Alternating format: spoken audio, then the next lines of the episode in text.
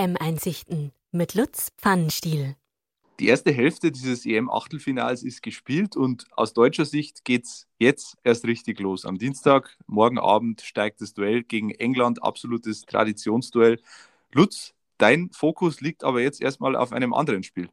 Ja, für mich geht es äh, heute erstmal nach Bukarest äh, für das Spiel Frankreich gegen die Schweiz. Äh, morgen wieder zurück und dann kann ich mich auch äh, tiefenentspannt auf das Deutschlandspiel. Äh, ja, ich kann mich darauf freuen.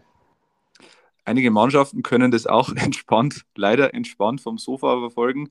Dazu gehört unter anderem die Niederlande, die überraschend gegen Tschechien verloren hat äh, mit 0 zu 2. Die erste große Überraschung dieses Achtelfinals. Für dich auch? Das hat mich überrascht.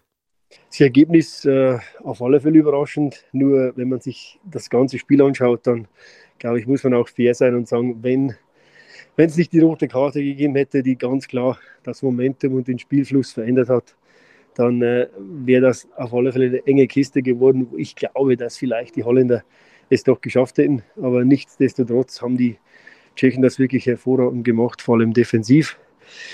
Wie gesagt, die rote Karte kam dazwischen, dann noch diese riesige Chance äh, beim 1 zu 1, wo Watzlik halt einfach dem Stürmer den Ball vom Fuß nimmt.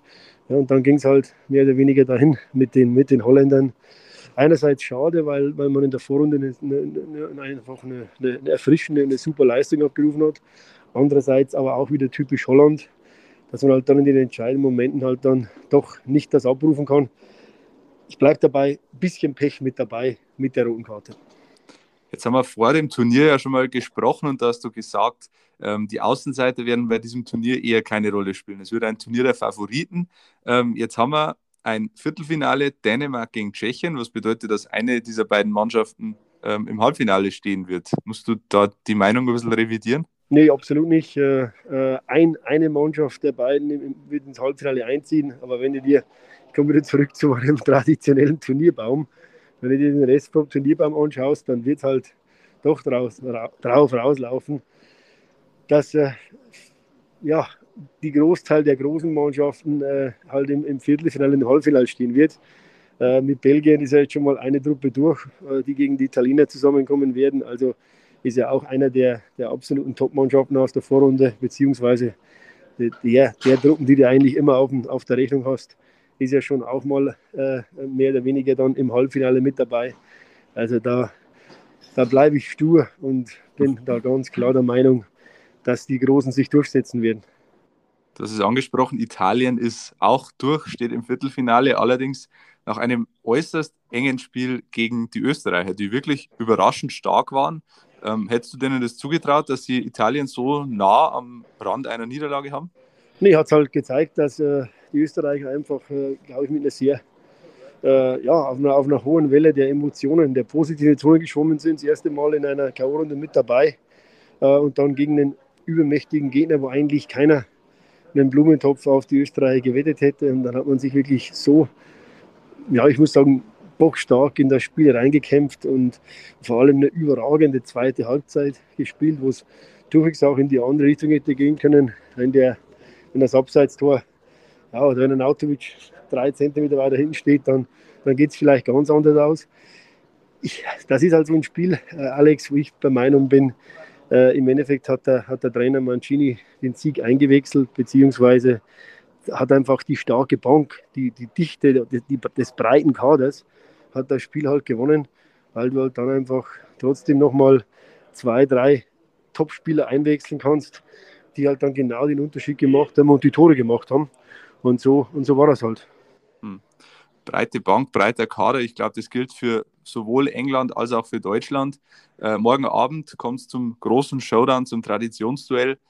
Deine letzte Analyse vor dem Anstoß. So sieht's aus. Ja, ich, also hat sich auch, wie gesagt, die letzten Tage gab es ja da wirklich wenig neue Entwicklungen. Genauso bei mir äh, im Kopf wie bei dir in der Redaktion. also äh, bleibe ich da eigentlich relativ, relativ klar bei dem, was wir wissen. Äh, die Engländer haben eine, eine sehr junge Mannschaft. Äh, eine gute Mannschaft, die halt extrem viel Angriffspotenzial hat, aber halt dreimal zu null gespielt hat. Also äh, Southgate äh, hat einen, einen, klaren Plan, ohne jetzt da äh, auf die ganz großen Stärken zurückzugreifen.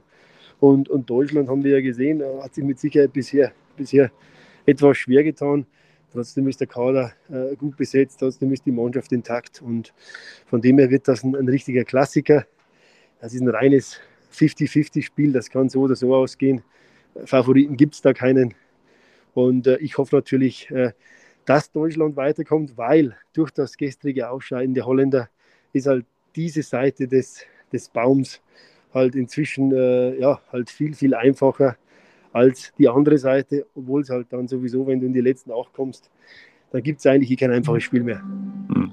Schauen wir mal, du hast gesagt 50-50-Spiel England gegen Deutschland. Das führt uns zur beliebten Rubrik Pfannenstiels Prognose. Ich muss dich schon wieder enttäuschen. Ja, nein, aber nein, nein, das stimmt nicht. Es ist 4-3, das ist sowas von ja. eng. Jetzt, warte doch mal ab bis zum Ende. Das ist unglaublich ja, also man muss sagen, es war wirklich ein, ein Kopf-an-Kopf-Rennen. Äh, der Peter aus Vilshofen und du habt jeweils immer die Tendenz ähm, gleich und auch richtig gehabt, außer bei, bei Holland gegen Tschechien. Und äh, der Peter hat halt das Glück gehabt, Belgien gegen Portugal 3 zu 2 getippt zu haben, damit zwei Punkte zu bekommen und du hast eben nur einen Punkt bekommen.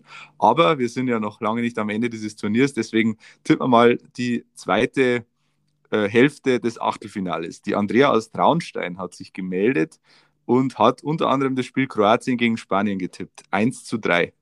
Sage ich 0 zu 2. Da muss man dazu sagen, Ivan Peresic fällt aus mit Corona-Infektion, also auch eine ähm, erhebliche Schwächung der Kroaten. Dann äh, dein Spiel, das du im Stadion erleben wirst, Frankreich gegen Schweiz, tippt die Andrea 3 zu 2. Ja, da sage ich auch 2 zu 0. Dann das 50-50-Spiel, äh, das spiegelt sich auch in dem Tipp von Andrea wieder. England gegen Deutschland, 7 zu 6 nach Elfmeterschießen. Ja genau, da kommt sowieso mal meine Frage. Wie tippen wir? Äh, gehen wir nach 90 Minuten, nach 120 Minuten? Stimmt, oder? gute Frage. Also das haben wir ja, die haben ja, wirklich stimmt. festgelegt. Normal müssen wir das ganze Tippspiel annullieren. Ja, ähm, müssen wir dann auch am grünen Tisch nochmal drüber reden. Ja. Also, ähm, ich, also, ich, ich würde sagen, würd sagen 1 zu 1 nach mhm. regulärer Spielzeit ich, also ähm, das lege ich jetzt hiermit fest, wir tippen das komplette Ergebnis, also nach Elfmeterschießen. Ja, Alle dann, Tore dann, dann, nach Elfmeterschießen. Dann, sage ich, ich sage 1, 2 zur Spielzeit und dann gewinnt Deutschland 2 zu 1. Irgendwie im Elfmeterschießen oder, oder in der Verlängerung auf alle Fälle gewinnen sie. Okay, dann, dann halten wir 2 zu 1 fest. Perfekt. Und äh, Schweden gegen Ukraine, auch so ein ja, kleines Außenseiterduell, 2 zu 1 für Schweden. Ja, das sehe ich als ein großes Außenseiterduell. Also ich habe beide nicht so ganz auf der Liste gehabt.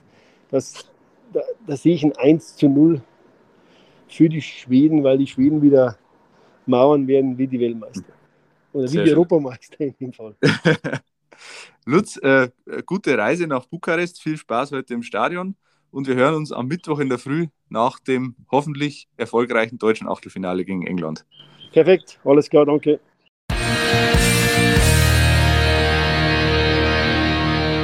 Fragen, Anregungen oder Kritik?